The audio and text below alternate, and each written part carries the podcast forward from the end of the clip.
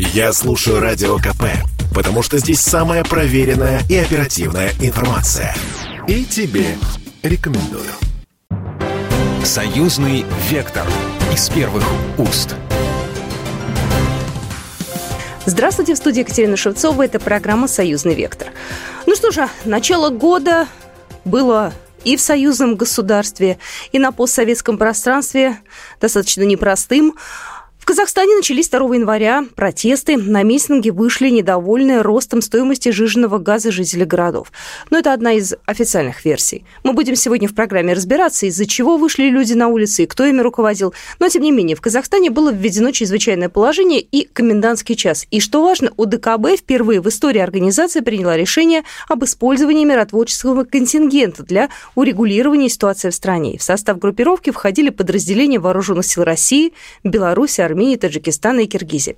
И вот сегодня в программе мы поговорим именно об этом. Наша справка. Акции протеста в Казахстане уже через несколько дней переросли в массовые беспорядки и погромы. Они сопровождались нападениями на полицейских, военных и органы власти во многих городах страны, в первую очередь в Алма-Ате.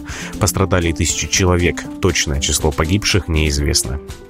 Лидеры УДКБ обозначили события в Казахстане внешней агрессией и попыткой госпереворота. Недавно прошла внеочередная встреча из-за сложившейся ситуации. Сессия была созвана по инициативе Казахстана. В ней участвовали все государства, члены организации. Армения, Беларусь, Казахстан, Кыргызстан, Россия и Таджикистан. Президент Республики Казахстан Касым Жамарт Такаев начал встречу со слов благодарности. Хочу поблагодарить нашего председателя за оперативную работу по согласованию необходимых документов. Особые слова благодарности хотел бы выразить президенту Российской Федерации Владимиру Владимировичу Путину за проявленное понимание и быстрое решение вопроса об отправке миротворческого контингента ОДКБ в Казахстан. Торжественная церемония, посвященная завершению миротворческой операции ОДКБ в Казахстане, прошла на территории Алма-Атинского высшего общевойскового командного училища. Об этом сообщает ТАСС. По данным Минобороны Республики Беларусь, завершено участие белорусского воинского контингента миротворческих сил ОДКБ в урегулировании кризисной ситуации в Казахстане.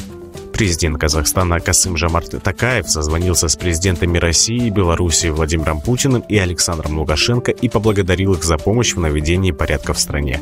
Об этом сообщили пресс-службы глав государств. Кроме того, Такаев и Путин обсудили вопросы, связанные с началом согласованного вывода контингентов стран-членов ОДКБ с территории Казахстана, добавили в Кремле. В разговоре с Александром Лукашенко Касым Жамарт Такаев поблагодарил главу белорусского государства за поддержку, в том числе в рамках ОДКБ, рассказал о ситуации и мерах, которые принимаются для ее стабилизации. Итак, у нас на связи Кирилл Коктыш, доцент кафедры политической теории МГИМО. Кирилл Евгеньевич, здравствуйте. Здравствуйте. Знаете, первое, наверное, о чем бы я вас попросила, это разъяснить нашим слушателям, что это за штука такая УДКБ, и какие у нее основные задачи? Потому что все слышали, все понимают, что она давно уже существует, э, эта организация, но, может быть, не совсем до конца понимает, для чего она нужна. И, опять же, почему ДКБ э, в какие-то определенные моменты используется, в какие-то нет. Вот, например, там в прошлом году, когда в Беларуси были волнения, не были там с миротворцем ДКБ. Сейчас э, в Казахстане есть. То есть разъясните, пожалуйста, что, зачем и почему. Значит, сама идея ДКБ возникла в далекие 90-е годы в самом начале 90-х, когда ядерное оружие выводилось из э, постсоветских стран, э, из трех республик, которые обнаружились с ядерным оружием. Это, соответственно, Беларусь, Украина и Казахстан. И, собственно говоря, тогда же возникла идея, что, в общем-то, Россия должна распространить свои ядерные гарантии безопасности э, на эти страны. Ну и, собственно говоря, на другие страны, которые присоединятся к организации договора коллективной безопасности. Собственно говоря, таким образом эта организация и возникла. Вначале был договор по коллективной безопасности, потом это превратилось в организацию договора по коллективной безопасности. Но, опять же, как мы знаем, что организация существовала в определенной степени на бумаге, было непонятно, потребуется ли она вообще. То есть она была вот такой вот спящей. Вы абсолютно правильно сказали, что волнение в Беларуси поставили вопрос о том, не потребуется ли вмешательство ДКБ. Об этом шла речь. Но, опять же, напомню, что Беларусь и Россия находятся в двух проектах, которые связаны с безопасностью. это союзное государство, и договор по коллективной безопасности. Соответственно, помощь Беларуси могла бы быть оказана либо в соответствии со статьей 2 а, договора о союзном государстве, либо со статьей 2 и 4 договора о коллективной безопасности. Вот как мы знаем, что, в общем-то, Россия и Беларусь решили, что в союзном формате тогда будет действие, наверное, более оптимальным. Вот, но российская помощь э, в итоге так и не потребовалась, хватило и глобальной интервенции. Ну а здесь, как мы знаем, видимо, в Казахстане, в общем фактически э, все участники ДКВ, напугав Запад фактическим восстановлением, если не Советского Союза, то, во всяком случае, солидарности а советской, ну, приняли участие в этой операции в Казахстане. И, как мы видим, достаточно успешно, достаточно результативно. И об организации э, договора коллективной безопасности, конечно, а теперь можно с уверенностью говорить, что она полностью состоялась.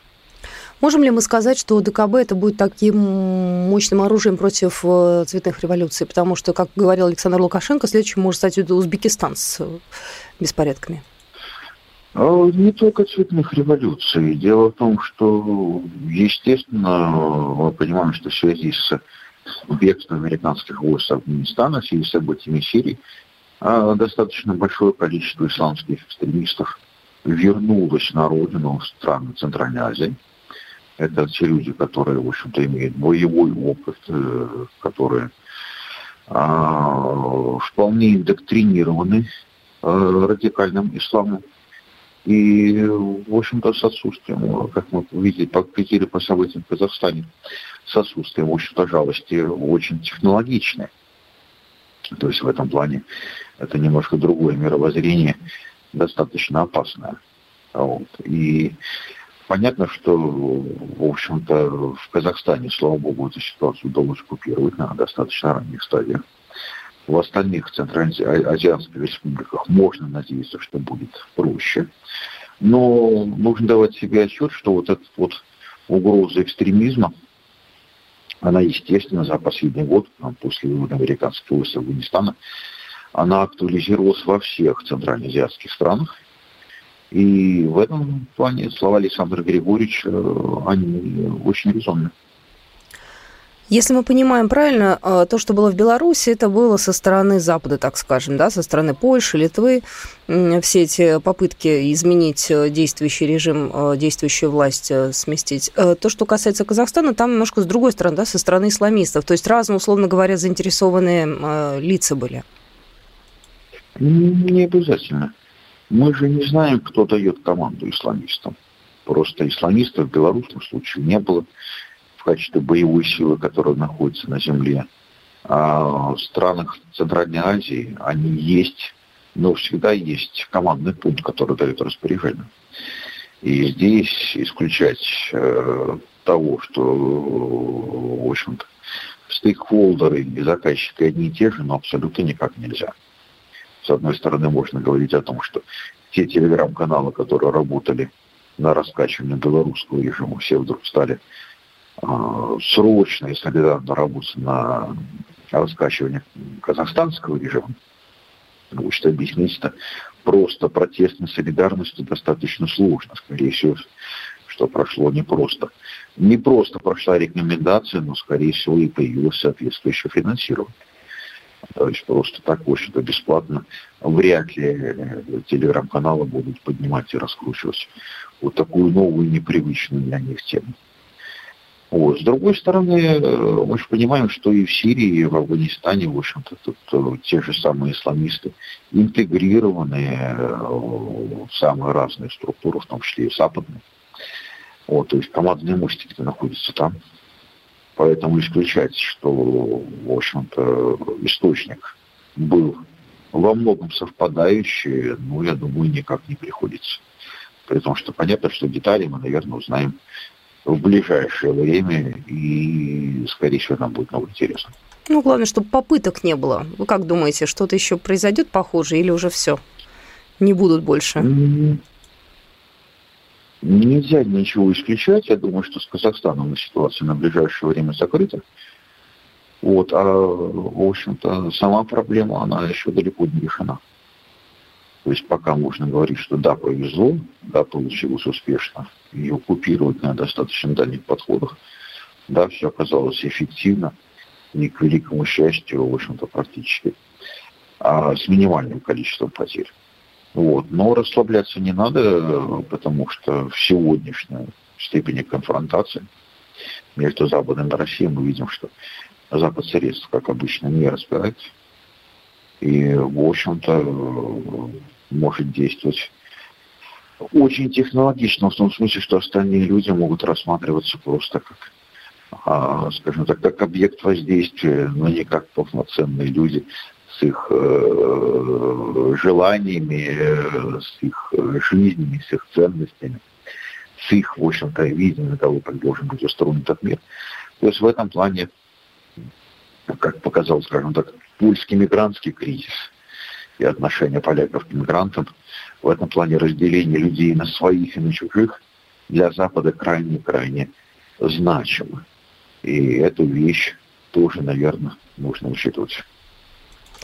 Ну что ж, такое начало года у нас получилось э, непростое. Я искренне надеюсь на то, что все-таки дальше будет спокойнее. Э, Кирилл Евгеньевич Коктыш был только что в нашем эфире, доцент кафедры политической теории МГИМО. Спасибо вам огромное. Вы слушаете программу «Союзный вектор», и буквально через пару минут мы вернемся обратно в эфир. «Союзный вектор» из первых уст. «Союзный вектор» из первых уст. Здравствуйте, в студии Екатерина Шевцова. Вы слушаете программу «Союзный вектор», и мы продолжаем наш эфир. И сегодня мы говорим о том, что ДКБ впервые в истории организации приняла решение об использовании миротворческого контингента для урегулирования ситуации в Казахстане. Напомню, одна из официальных версий э, звучит так, что на митинг вышли недовольные ростом стоимости газа жители городов. Но, тем не менее, многие э, сомневаются в этой версии. Подробности в нашей справке. Владимир Путин уверен, что беспорядки в Казахстане отнюдь не стихийная акция из-за роста цен на топливо. По его словам, это агрессия международного терроризма. Боевики проходили обучение и участвовали в боях в горячих точках за рубежом. Для погромов использовался отработанный сценарий цветных революций. Те люди, которые выступали за ситуацию на газовом рынке, это одни люди, и у них одни цели, а те, кто взял в руки оружие и нападал на государство, это совершенно другие люди, и у них другие цели. При этом активно применялись присущие Майданам технологиям элементы силовой информационной поддержки протестов. У ситуации в Казахстане, кроме внешних, были и внутренние факторы, считает белорусский лидер. Их тоже нужно проанализировать, чтобы понять, как действовать дальше. Нужно это четко усвоить. Если мы этого не поймем и будем пенять только на внешний фактор, значит, мы можем получить повторение событий. Напомню, что о рисках и угрозах, связанных с созданием в Центральноазиатском регионе спящих ячеек террористов, цитата, и экстремистов, которые в один момент могут проснуться, неоднократно говорил уважаемый Эмамали Шарыпович Рахмон. Мы принимали это к сведению, но, наверное, недооценили риски. Но ну, мы продолжаем нашу тему. У нас на связи Игорь Короченко, главный редактор журнала «Национальная оборона». Игорь Юрьевич, буквально вот недавно, э, на днях, э, было заявление Владимира Путина, э, который сказал, что Организации договора о коллективной безопасности удалось быстро и слаженно принять решение, чтобы не допустить деградации ситуации в Казахстане. Можем ли мы сказать, что ДКБ с каждым днем становится сильнее, и что самое, наверное, неприятное для наших противников, для нас важное, становится эффективнее? Что это не просто структура, которая ну, существует виртуально, если вдруг что, а вот как раз наступает то самое, если вдруг что? Но это первый опыт подобного рода использования миротворческих сил ДКБ. Раньше в таком формате они никогда не использовались и не применялись. Поэтому здесь сложно говорить, становится с каждым днем все эффективнее. По крайней мере, вот нынешняя ситуация – это пример быстрой, эффективной, оперативной реакции на происходящие э, форс-мажорные ситуации, а конкретно в Казахстане и здесь. Безусловно, все было сработано очень четко. Быстро и сам ввод силы ДКБ стал важнейшим фактором стабилизации ситуации и позволило казахстанским силовикам действовать более уверенно, чувствуя за спиной военную поддержку ДКБ. В казахстанском варианте я полагаю, что ДКБ показала себя превосходно. Но мы, конечно, должны понимать, что основу контингента ОДКБ составляют прежде всего российские ВДВ, ну и второй по численности контингент – это белорусский. В этом плане, по крайней мере, та связка по взаимодействию Путин-Лукашенко отработала, я считаю, очень хорошо. Что касается ОДКБ, мы же видели в предшествующий период достаточно злобную критику из Запада и из постсоветского пространства в адрес ОДКБ. Но в данном случае вот как бы все критиканы сейчас, я думаю, получили предметный урок. Насколько э, быстро может сработать ОДКБ в случае критической ситуации? Сколько нужно времени для того, чтобы, условно говоря, уже вот э, приехали миротворцы, да, и началась э, конкретная работа? Вот если брать в днях. Ну, все определяется конкретным вариантом развития ситуации. Вот по Казахстану здесь фактически через сутки уже началась переброска контингента – в этом плане это очень быстрая реакция. Но еще раз подчеркиваю, это первый опыт подобного рода. Дай бог, чтобы он был последним, но мы не можем исключать, что такие события так или иначе могут как-то повториться. Каждая страна – это свой кейс, свой набор угроз, свои риски. Все решается индивидуально. Но та быстрота, та скорость, с которой ДКБ отреагировал на этот э, вот вариант – говорит, что, видимо, вот в подобные сроки и темпы будут, очевидно, как ориентиры контрольные в случае, если где-то придется повторить. А можем ли мы сказать, что ДКБ такая сила против э, потенциальных цветных революций? Потому что мы же понимаем, что в Казахстане была в какой-то степени попытка и такого переворота. Ну, в данном случае ДКБ не занимается полицейскими функциями. Да, имела место попытка цветной революции, но в данном случае реакция была на внешнее воздействие со стороны международных террористических структур. Конкретно кто атаковал, кто готовил, каким образом происходил, это предмет последующего анализа, но мандат ДКБ четко предусматривает, что в ситуации террористической атаки извне страна имеет право обратиться за помощью и такую помощь получить. Но еще раз подчеркиваю, это не полицейская операция.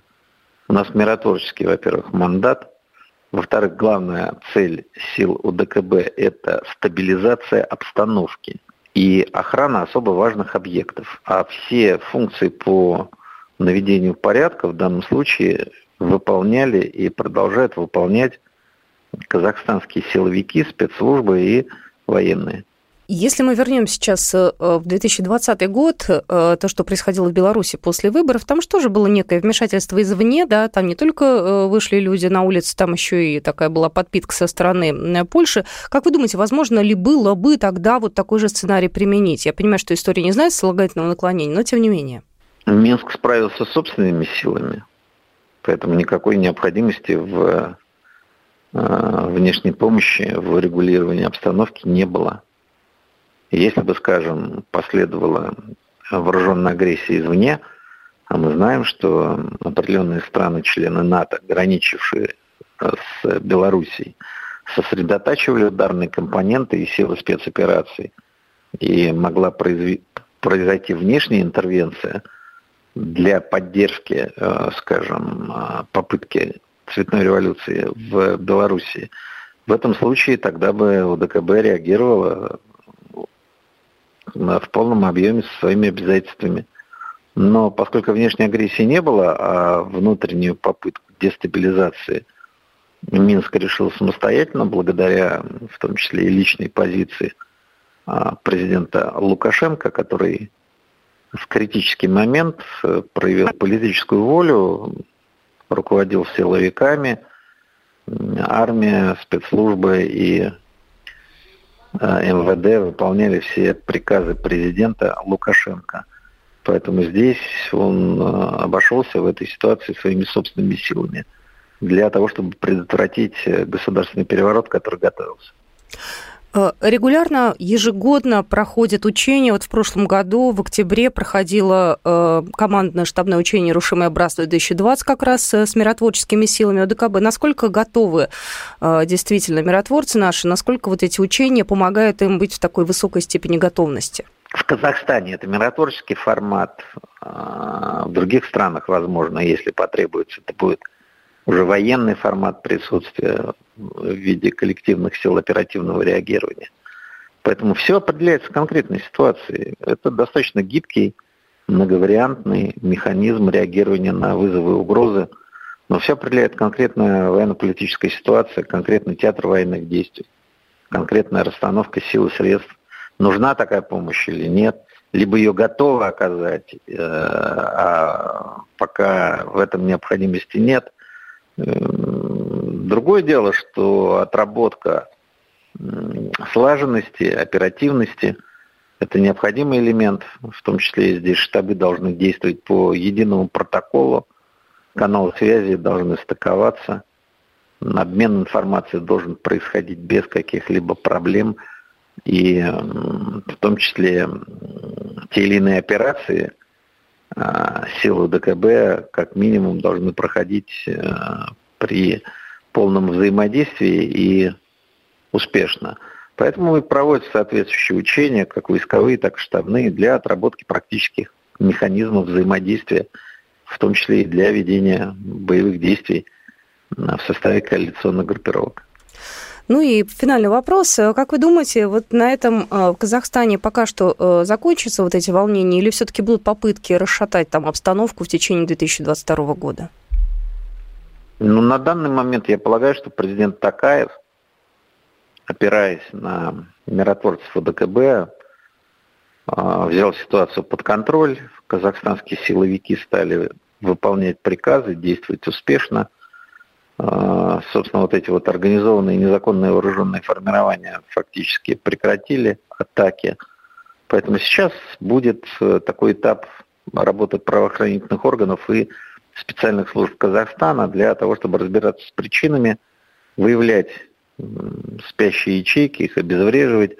Но мне кажется, вот э, то, что мы имели в виде вот такой массированной атаки – сразу в нескольких крупных казахстанских городах, когда были атаки на органы власти, захват объектов критической инфраструктуры, захват складов с оружием, нападение на силовиков и реально городские бои. Мне кажется, что вот эта острая фаза, она уже миновала. И рассчитываем, что, по крайней мере, эти события в ближайшее время не повторятся. Главный редактор журнала «Национальная оборона» Игорь Короченко был только что в нашем эфире. Я еще раз всех благодарю, э, наших экспертов и вас, дорогие наши слушатели. Это была программа «Союзный вектор». Меня зовут Екатерина Шевцова. Программа произведена по заказу телерадиовещательной организации Союзного государства. «Союзный вектор» из первых уст.